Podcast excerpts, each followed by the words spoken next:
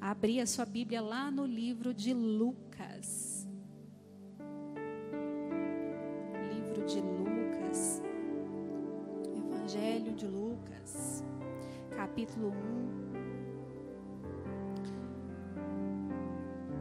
Quero conversar um pouquinho com você sobre essa figura, figura tão controversa.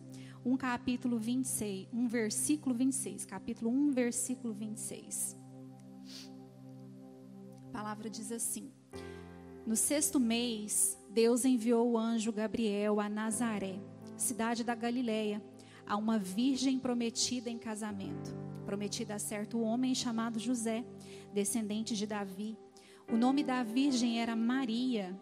E o anjo, aproximando-se dela, disse: Alegre-se, agraciada, o Senhor está com você.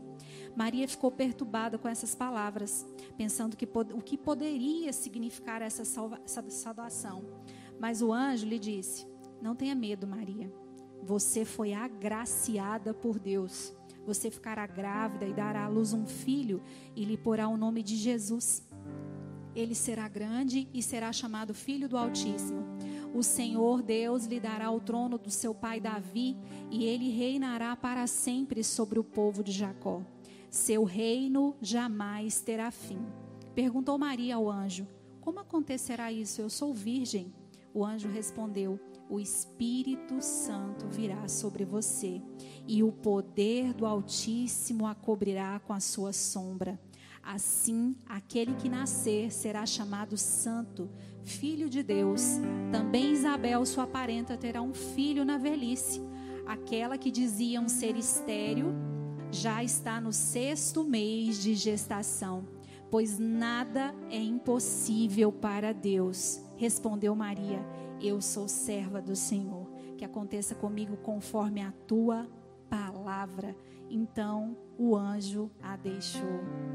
Aleluia, nosso Deus gera onde tem impossibilidades, né? Ele é especialista em agir assim. Parece que ele até gosta, né? Para nos mostrar o quanto ele está conosco.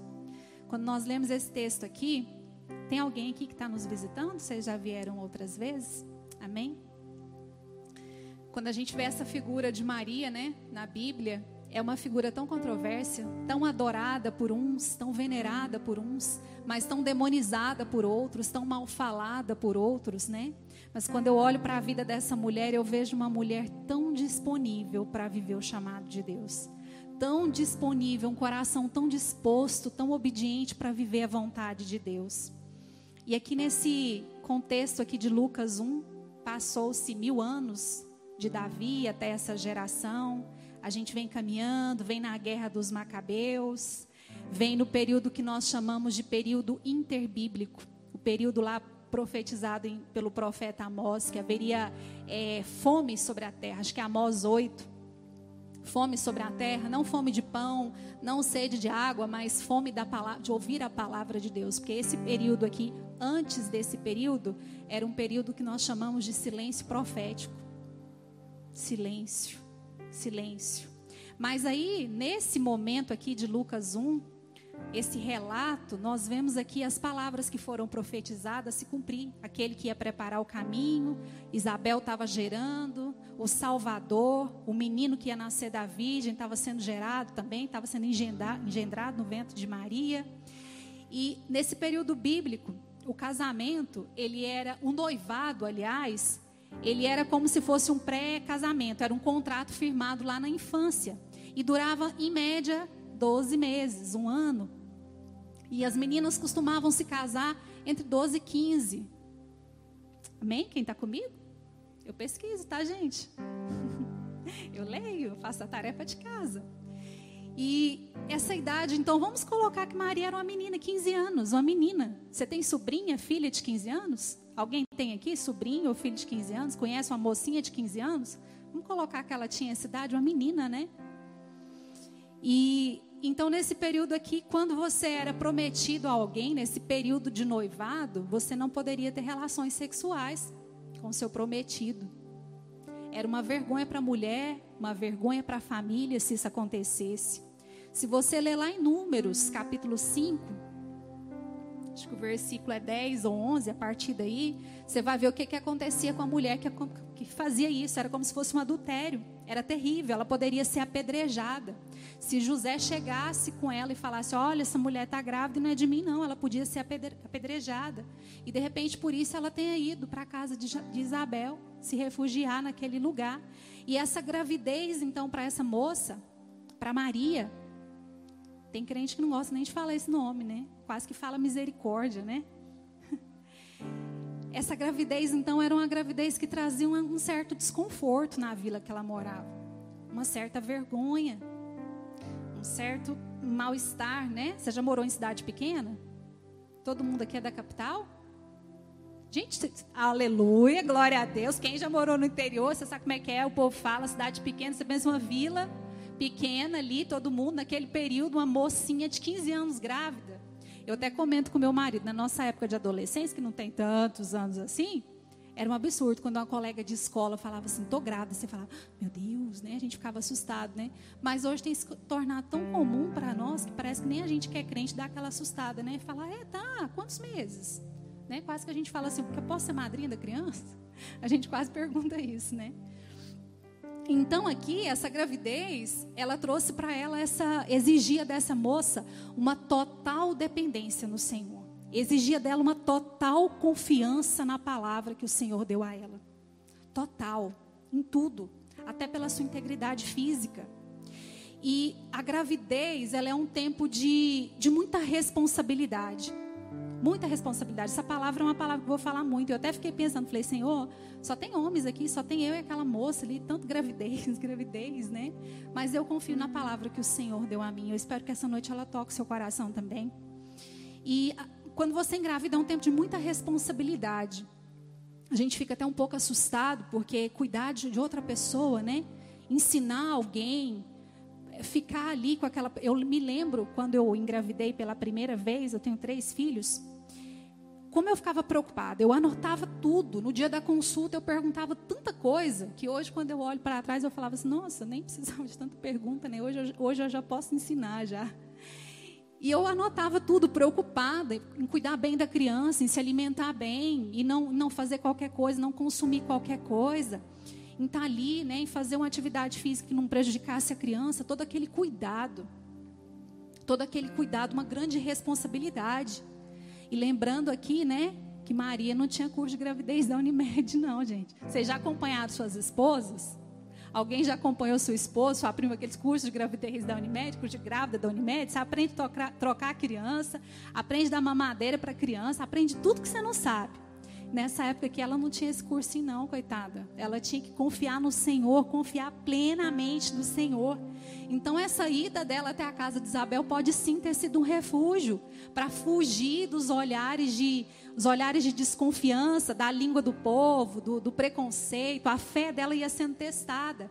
E em Lucas 2 fala algo interessante, 2,51 diz que ela guardava tudo no coração.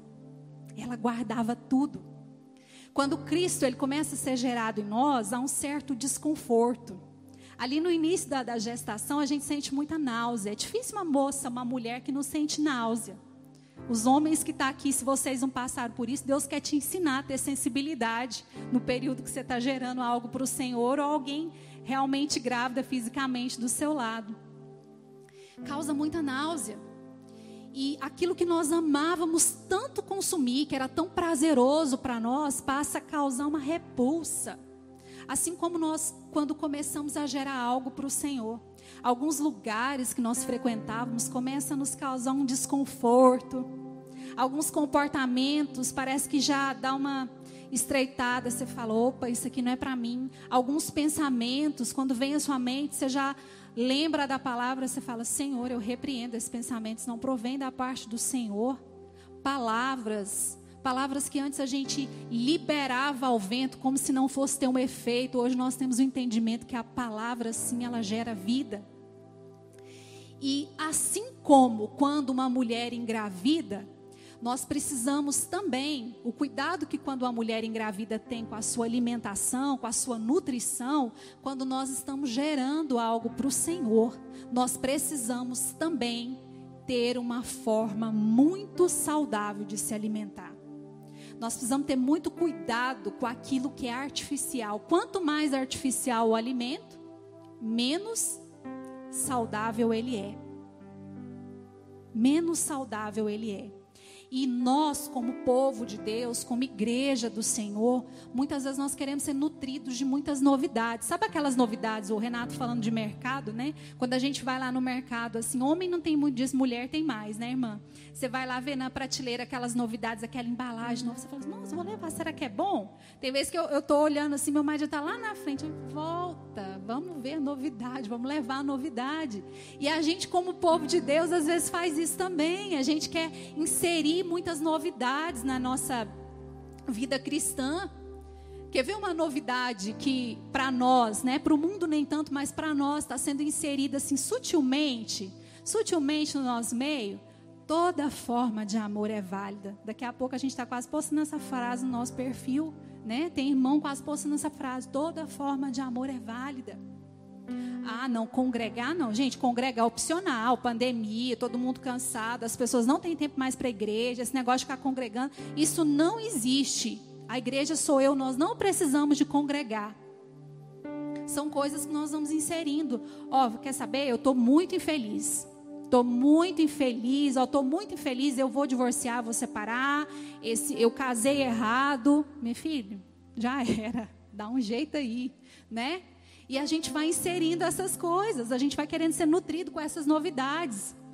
Outra novidade, meus, meu corpo, minhas regras. Meu corpo, minhas regras. Não, gente, aborto é um direito da mulher. O filho é meu, eu faço o que eu quiser. Vocês já viram essas frases por aí?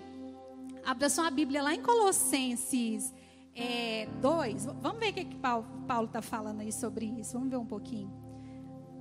2, versículo 4. Olha o que, que ele diz.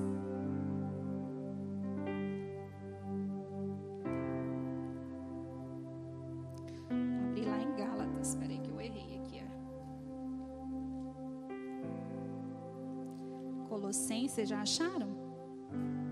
Colossenses 2,4 vai falar assim: Eu lhe digo isso para que ninguém vos engane com argumentos que só parecem convincentes. Porque embora embora estejam fisicamente longe de vocês, em espírito eu estou presente e eu me alegro. Eu me alegro em ver como estão vivendo em ordem e como está firme a fé que vocês têm em Cristo.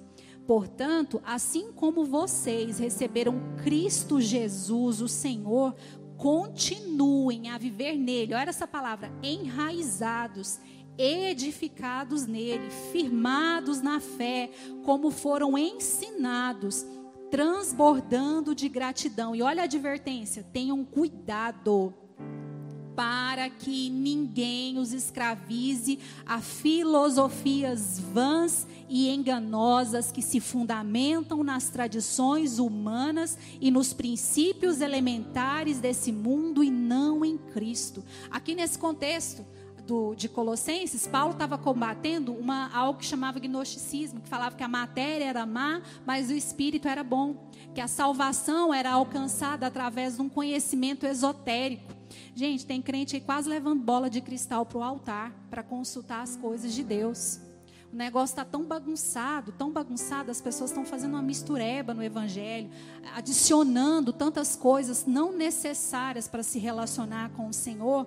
E essas novidades que nós vamos inserindo no relacionamento com o Senhor, no nosso casamento, na criação com os filhos, elas vão interferindo no relacionamento saudável daquilo que nós estamos gerando para o Senhor. Quantos estão entendendo? Quantos estão comigo? Jesus falava em parábolas. Eu acho que está meio parábola, mas vocês estão Espírito de Deus, vocês estão entendendo o que, que eu estou querendo dizer, né? Lá em Filipenses 2 vai dizer assim, Filipenses 2, 12 vai dizer que nós precisamos desenvolver a nossa salvação. Então, aquilo que nós estamos nos alimentando fala muito da saúde, daquilo que nós estamos gerando. Grávida fumar é admissível, gente? Geralmente quem fuma, quando tá. Já usei o cigarro logo para você ficar assustado mesmo. Quem fuma, Quando está grávida, já dá um jeito, vou parar de fumar, com medo de prejudicar aquilo que está sendo gerado, né? com medo de interferir. E nós sabemos sim, a ciência nos mostra que interfere sim. E quando nós estamos gerando algo para o Senhor, a primeira coisa que nós precisamos aprender é ouvir o céu. Ouvir o Senhor, ouvir aquele que gera em nós. Maria ouvia o Senhor a respeito daquilo que ela estava gerando. Assim também como a mãe de Sansão, o pai pegou ali as, as instruções para cuidar daquilo que foi gerado. Mas nós, povo de Deus, não queremos ouvir as instruções do Senhor, tão claras, tão acessíveis, tão fáceis de entender, porque nós temos o Espírito de Deus que ilumina os nossos olhos, que traz a revelação. O casamento está em crise. Meu Deus, o casamento entrou em crise. Aí sabe o que, que o povo de Deus está fazendo? Está indo lá no sex shop arrumar uma terceira pessoa que treme para ver se ajuda. Misericórdia. Os filhos está cheio de problema. O filho está tudo desconcertado. A mãe vai e taca lá no terapeuta. Tem problema fazer terapia? Não, tem problema nenhum. Glória a Deus pelos terapeutas. Aleluia. Mas, gente, será que esses pais, será que nós pais, estamos orando por esses meninos? Estamos colocando a mão na cabeça deles, estamos orando também, estamos contribuindo para aquilo que nós estamos gerando, para aquilo que nós estamos formando para o Senhor? Finança, o Renato estava falando de finança, que a finança está cheia de problema ganha dois, gasta três, no mês que ganha três, gasta quatro, e aquela desordem, aquela confusão, mas está lá firme, fiel, no sábado, na fila da, da lotérica, fazendo uma fezinha, que a Mega Sena vai pagar. Quantos milhões que a Mega Sena está pagando, gente? Vocês estão sabendo? Ninguém sabe agora, né? Mas eu também não sei não, juro, gente, eu não sei. E e é assim que muitas vezes a gente quer sair de alguns problemas. Consumindo e se alimentando de coisas que são fora da palavra de Deus, fazendo com que muitas vezes aquilo que nós estamos gerando para o Senhor tenha um fim prematuro. E tem coisas que nós estamos consumindo que elas são abortivas para aquilo que Deus está gerando em nós. Nós não podemos consumir essas coisas abortivas que interferem naquilo que o Senhor está desenvolvendo dentro de nós. E uma grávida, eu falei que eu ia falar muito essa palavra aqui. E uma grávida, à medida que a barriga dela cresce, à medida que o bebê vai desenvolvendo ali, a consulta ao obstetra, ela precisa ser mais frequente. Me lembro também quando eu engravidei. No início era mensal, mensal, mensal, mensal, depois quinzenal, depois semanal. Eu lembro que bem no finalzinho eu estava indo duas vezes na semana por causa de um, de um problema que eu tive.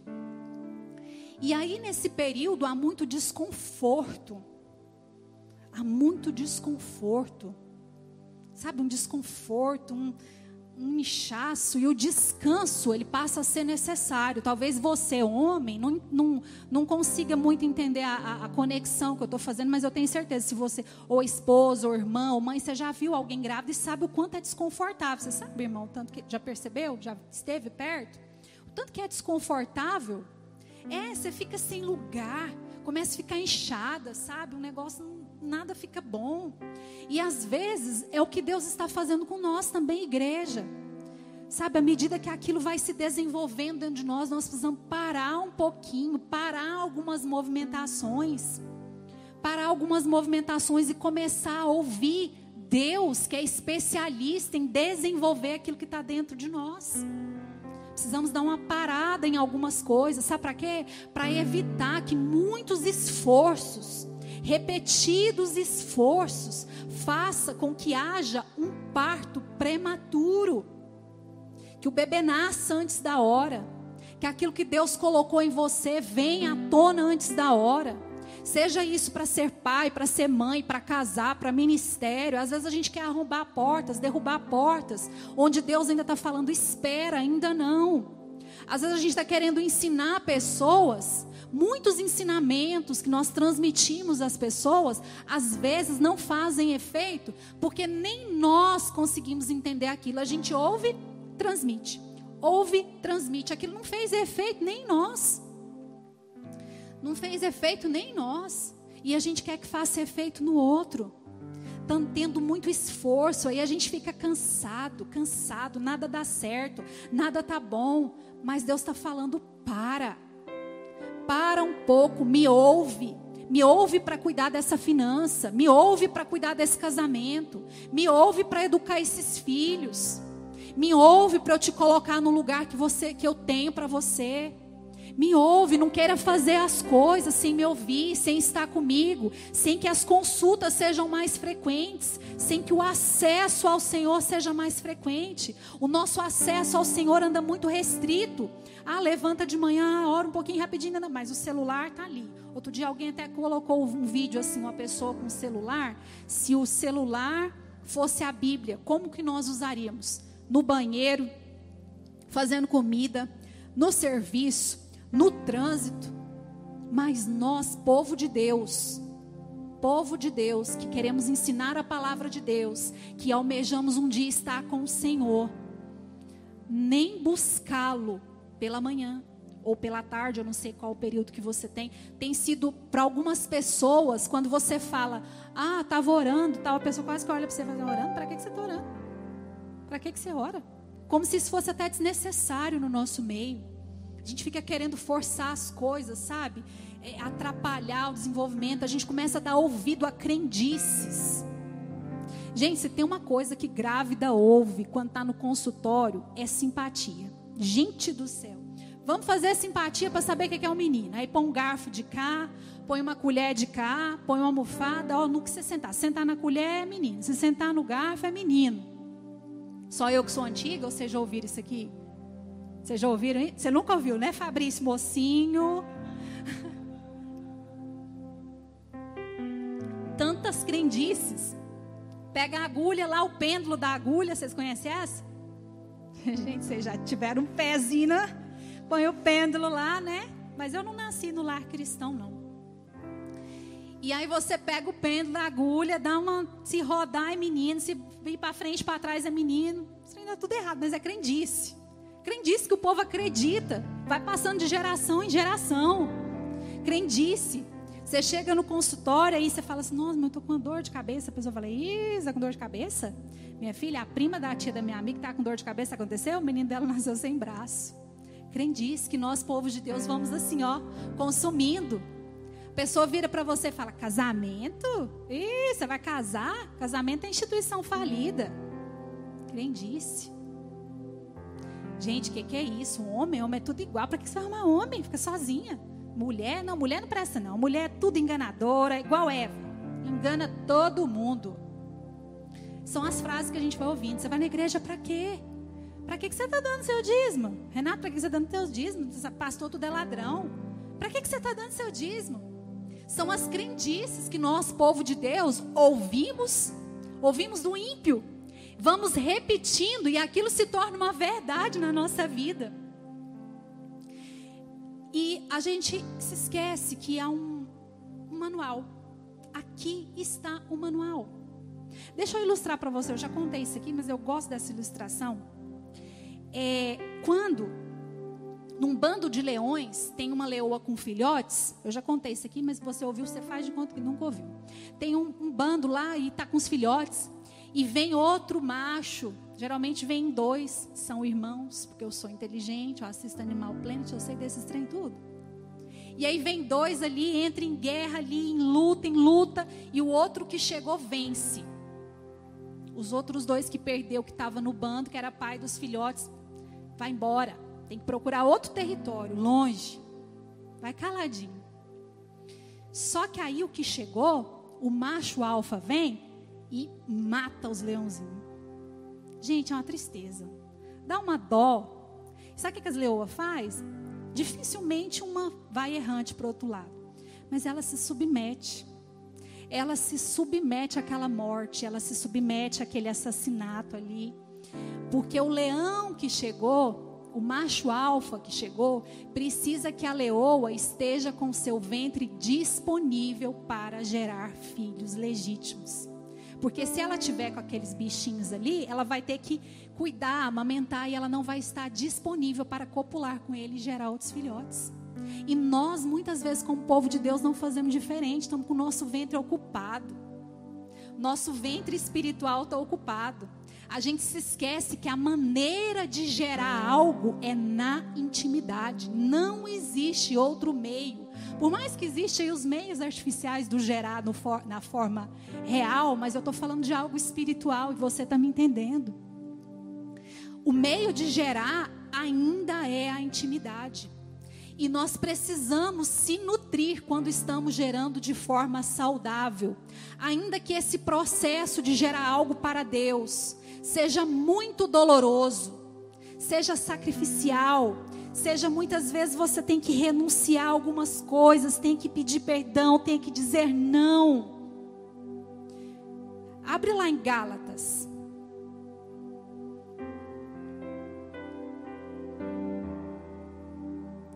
Gálatas 4. Eu vou ser bem breve hoje, tá?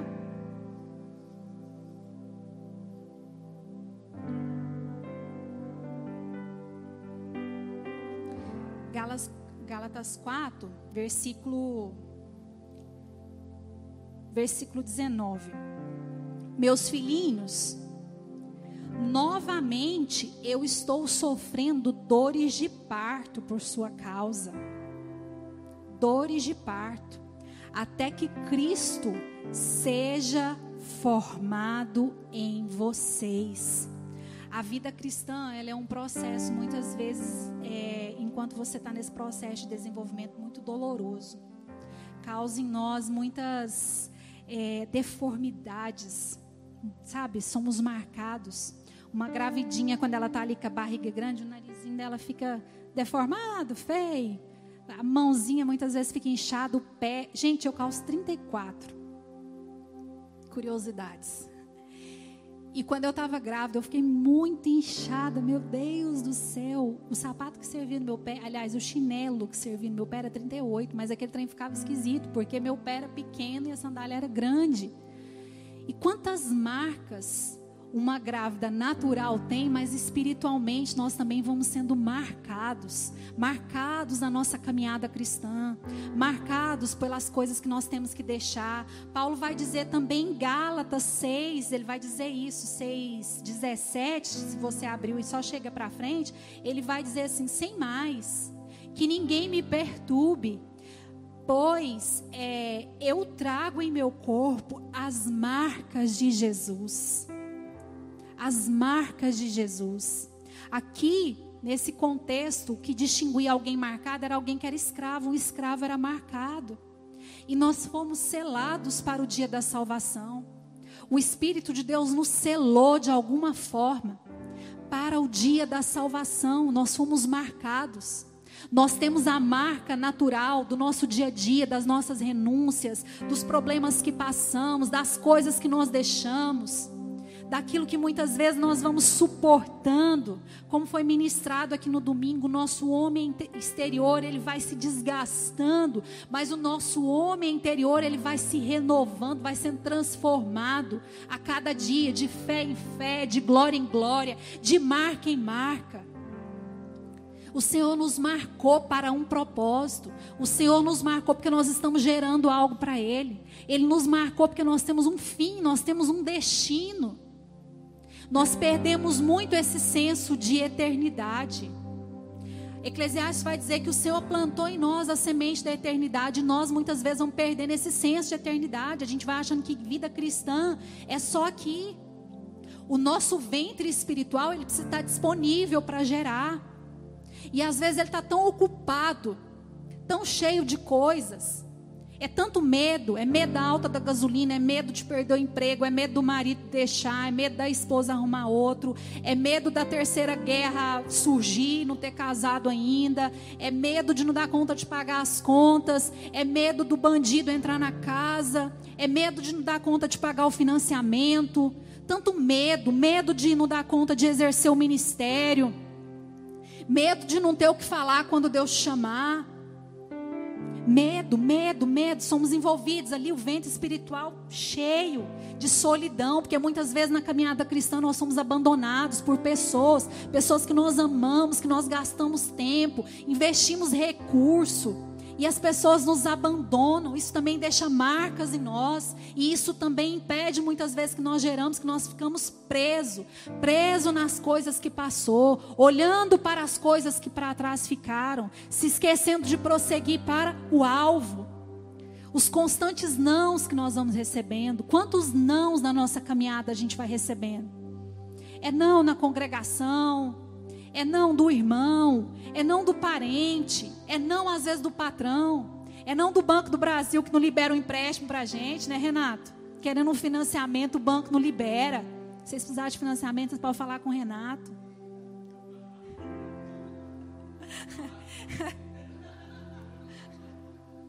Aleluia.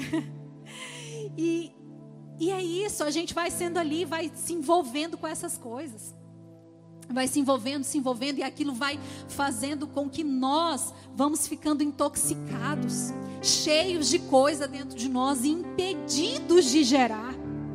Com o nosso ventre impedido de gerar, impedido de gerar filhos legítimos para o Senhor, gerando coisas, circunstâncias, situações que nós não fomos chamados para gerar, gerando filhos deficientes, consumindo métodos abortivos.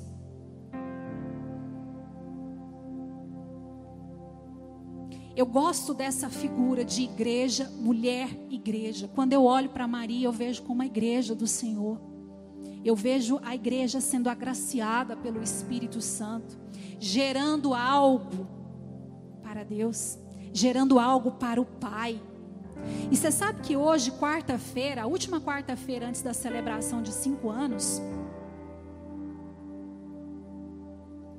é um ótimo momento para essa pergunta que eu vou te fazer. Há uns 12 ou 14 dias, eu acordei pela manhã.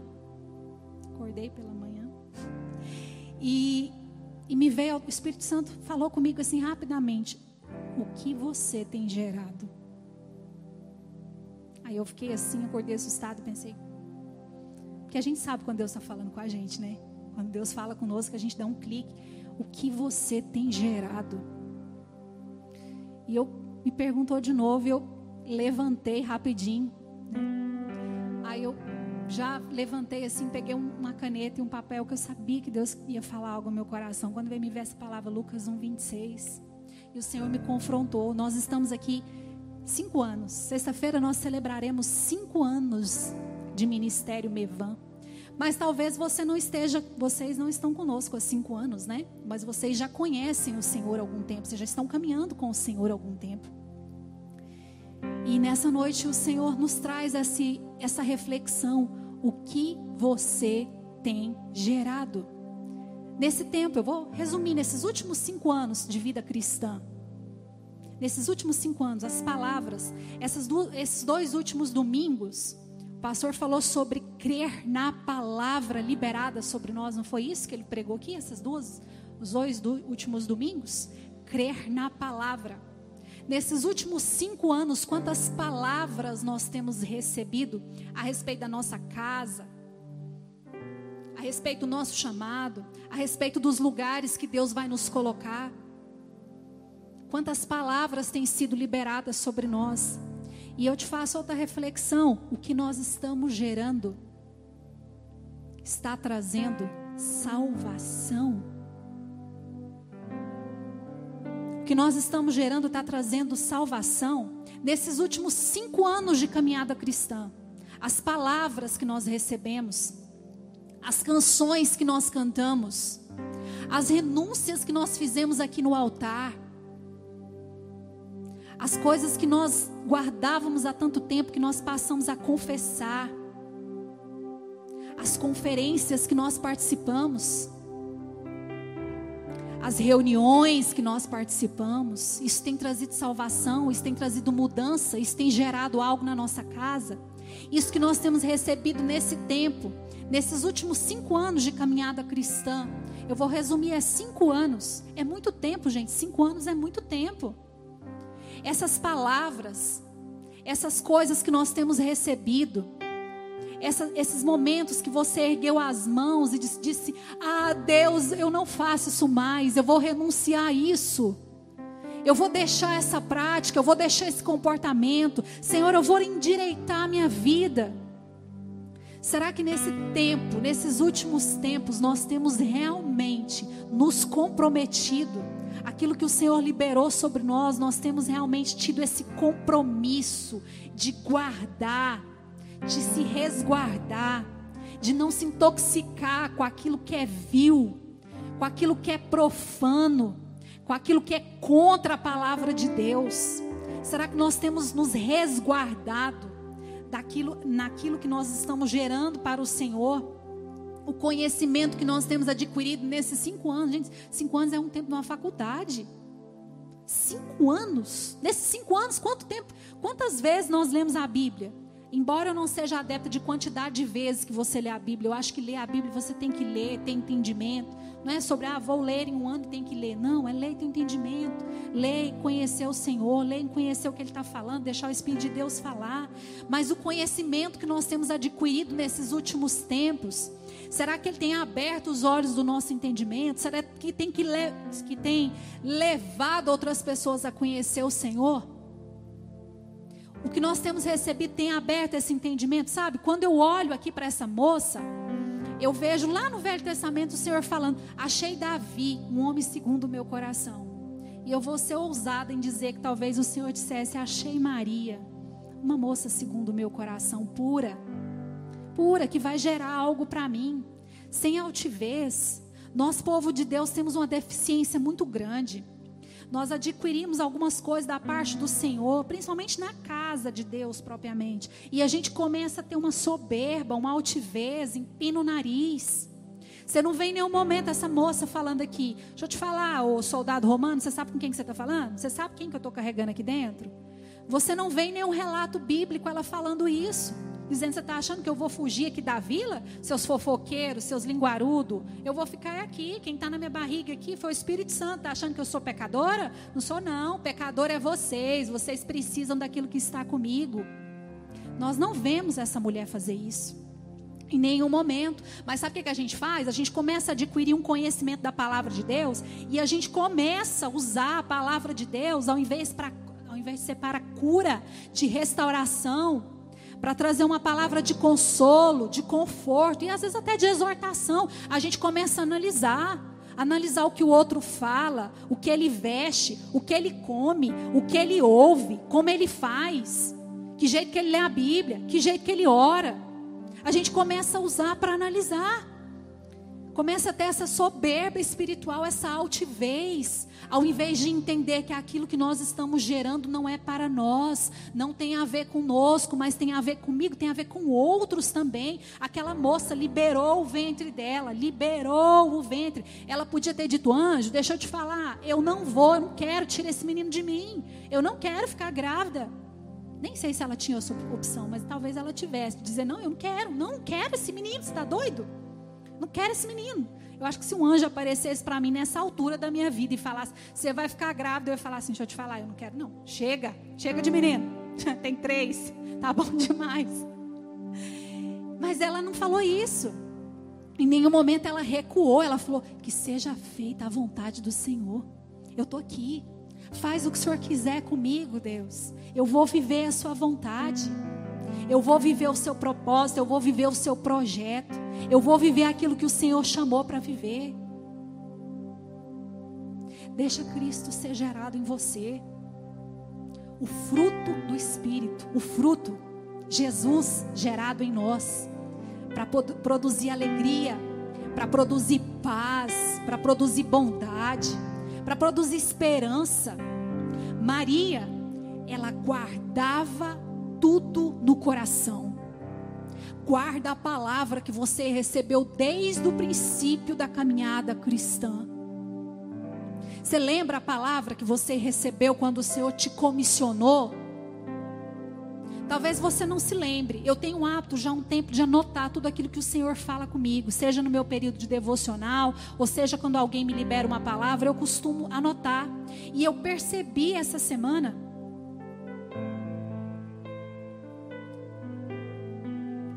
palavras que eu ministrei, não foram tantas na minha vida, mas as palavras que eu ministrei nesses últimos tempos é como se ela fosse uma sequência para mim. de exortação para mim. O Senhor falando sobre medo, o Senhor falando sobre não retroceder, acreditar na palavra que Ele libera. Aqui nesse lugar, nessa casa ministerial, nós temos falado tanto de paternidade. Tanto de paternidade nós temos falado aqui, mas talvez você que está aqui, eu ou você que está ouvindo a palavra, ainda tenha se sentido órfão. Ainda há esse espírito de orfandade sondando o seu coração, sondando a sua mente, tentando roubar de você aquilo que Deus quer gerar. Temos falado tanto de renúncia, tantas palavras liberadas nesse lugar falando de renúncia, mas ainda assim não conseguiu renunciar nem aquele pecado de estimação que é guardado. Tá complicado, tá difícil, mas às vezes o orgulho impede que a gente procure um irmão ou uma irmã e diz: "Irmã, ora comigo". Às vezes nós precisamos sim procurar um outro confessar para que o outro ore, porque às vezes a gente acha que sozinho a gente vai vencer algumas coisas. Essa moça, ela foi buscar refúgio na casa da parenta. Enquanto ela estava desenvolvendo algo, e de repente o Senhor está desenvolvendo algo em você, e você também precisa procurar refúgio em alguém para te auxiliar. Alguém mais velho, alguém mais velho em caminhada cristã, não velho em idade cronológica, mas em mais em tempo de caminhada cristã. Uma coisa que eu acho extremamente interessante, eu estou concluindo. Aquela moça, alguém disse uma, essa frase, eu não sei se foi o Luiz Hermínio, ele disse que Deus, Ele vai nos dar tudo aquilo que nós estivermos dispostos dispostos a entregar a Ele. É o Luiz Hermínio que fala essa frase? Alguém fala essa frase, ela não é minha. Que Deus vai nos dar tudo aquilo que nós estivermos dispostos a entregar a Ele. Jesus foi colocado no ventre dessa moça, porque Deus tinha certeza que na hora que ele fosse para a cruz, ela não ia ficar andando igual louca atrás dele. Faz isso não, meu filho. Faz isso não, faz isso não, você não precisa disso não, meu filho. Não, não vai não. Em nenhum momento, em nenhum dos quatro evangelhos, do quatro, dos quatro relatos da vida de Jesus, ou se você lê historiadores, você não vai ver essa mulher tendo esse comportamento. Você vai ver ela se submetendo à vontade do Pai, guardando no seu coração cada palavra ainda que a circunstância que ela estava vivendo era dolorosa. Gente, para quem é mãe, você vê seu filho chicoteado no meio da rua, ridicularizado, nu numa cruz, ensanguentado. Imagina o coração daquela moça dilacerado, dolorido, seus olhos cheios de lágrima, seu coração pulsando, e ela simplesmente se lembrando da palavra da palavra, que o que ela gerou era para salvação. E é por isso que Jesus foi gerado no ventre daquela moça, porque ela tinha um ventre puro. E Jesus quer gerar em nós, através da pureza, nós precisamos entregar a pureza do nosso coração para que Ele gere em nós, para quando Ele pedir aquilo que Ele nos entregou, a gente diga: Senhor, aqui, ó, aqui os seus filhos, aqui os seus filhos, eles não são meus, os filhos espirituais que eu gerei, Senhor, eles não são meus, eles não são capacho meu, não são empregados meus, não são obrigados a me servir. Os filhos naturais que eu gerei, eles não são meus. Hoje eu tenho essa consciência que os filhos não são meus, são do Senhor. Eu sempre oro, Senhor, leva os meus filhos onde o Senhor tem vontade de levar, onde o Senhor determinou. Eles não são meus, eles estão emprestados a mim por um tempo. E nós precisamos de ter esse entendimento. Ela em nenhum momento teve medo de entregar o seu filho. E sabe onde acabou-se ali a palavra? Desde o princípio ela viu ele na cruz. Quando ela viu ele na cruz, você não vê ela indo atrás de soldado romano, jogando pedra em soldado romano, gritando, falando que eles estavam errando, que estava cometendo um erro. Não, vocês não vê ela fazendo isso. Nós não vemos na palavra em nenhum relato. Alguém já leu isso? Nenhum ímpio escreveu isso, nenhum ateu escreveu isso dessa mulher tendo esse comportamento. E nós, igreja do Senhor, precisamos também ter esse comportamento. Se submeter, muitas vezes Deus está mandando. já ministrei isso aqui, muralhas, né, diante de nós. E a palavra é: anda em silêncio, anda em silêncio. E a gente está querendo gritar, está querendo gritar. Sabe? Tem, tem um modo, tem um método de educar os filhos, um método de levar o casamento, um método de levar o ministério. Mas todos aqui, a gente está querendo buscar métodos lá fora, novidades lá fora, para desenvolver aquilo que Deus está nos dando. Há cinco passos para orar três horas. Deixa eu te falar, sai disso, meu irmão. Você não precisa disso. Cinco passos para ser liberto. Vou conhecer o nome de todos os demônios, porque assim nenhum deles vai me atacar. Meu irmão, sai desse ambiente, sai desse lugar. Prossiga em conhecer o Senhor, prossiga em ter intimidade com o Senhor, porque só assim vai ser possível se desenvolver em você o fruto, aquilo que Ele deseja gerar em você. Aleluia, eu quero convidar você para nós orarmos. Vamos orar um pouquinho? Vamos fechar os nossos olhos. Pedir ao Senhor para trazer ao seu coração a palavra que Ele liberou sobre a sua vida. Talvez você tenha esquecido. Talvez você está buscando aí em métodos, buscando aí é, é, meios para desenvolver aquilo que Deus tem para você, mas só há um meio: intimidade. Intimidade. Intimidade. A intimidade é para aqueles que têm temor fechar nossos olhos, vamos orar e dizer para o Senhor: Senhor, como é feliz. Senhor, como é feliz aquele que não segue conselho de ímpios, Senhor. Aquele que não imita, Deus, a conduta de pecadores. Senhor, como é feliz, Deus, aquele que busca a tua face, que busca satisfação na sua palavra, na sua lei, Deus ele dá fruto, ele tem um ventre liberado, ele dá fruto. As folhas que ele produz não murcham, pelo contrário, é remédio, é cura para as nações. Quem permanece em Cristo tem sempre uma fonte de cura disponível. Não é o caso do ímpio, Senhor, que busca em outras fontes gerar para o Senhor. Mas, Deus, nós procuramos andar contigo e ser aprovados aprovados, Deus, andando no seu caminho, para que não haja destruição na nossa casa.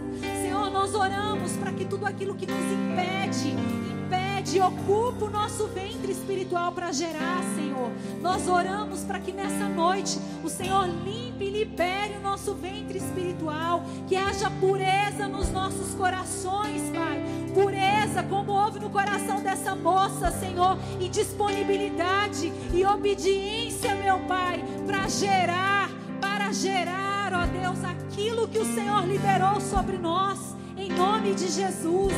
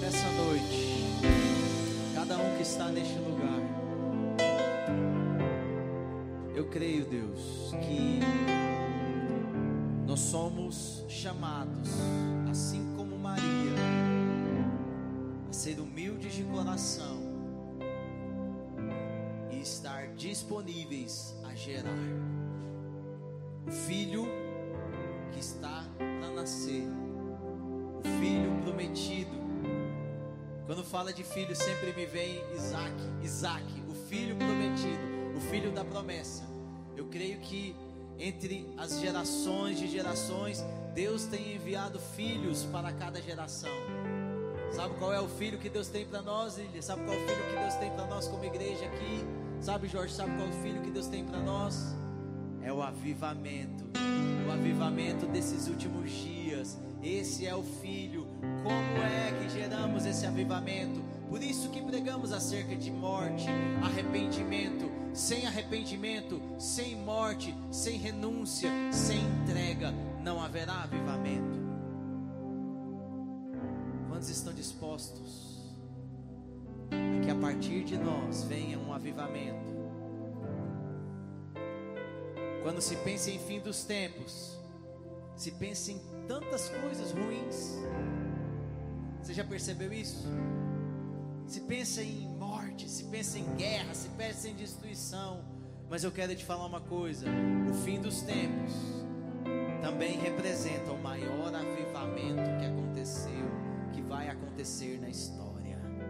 A maior colheita, vidas sendo verdadeiramente cheias do Espírito, assim como Maria. Maria foi cheia do Espírito. Que seja assim em nossas vidas, em nome de Jesus. Sexta-feira, aguardo os irmãos aqui, domingo também. Que Deus abençoe, em nome de Jesus. Amém.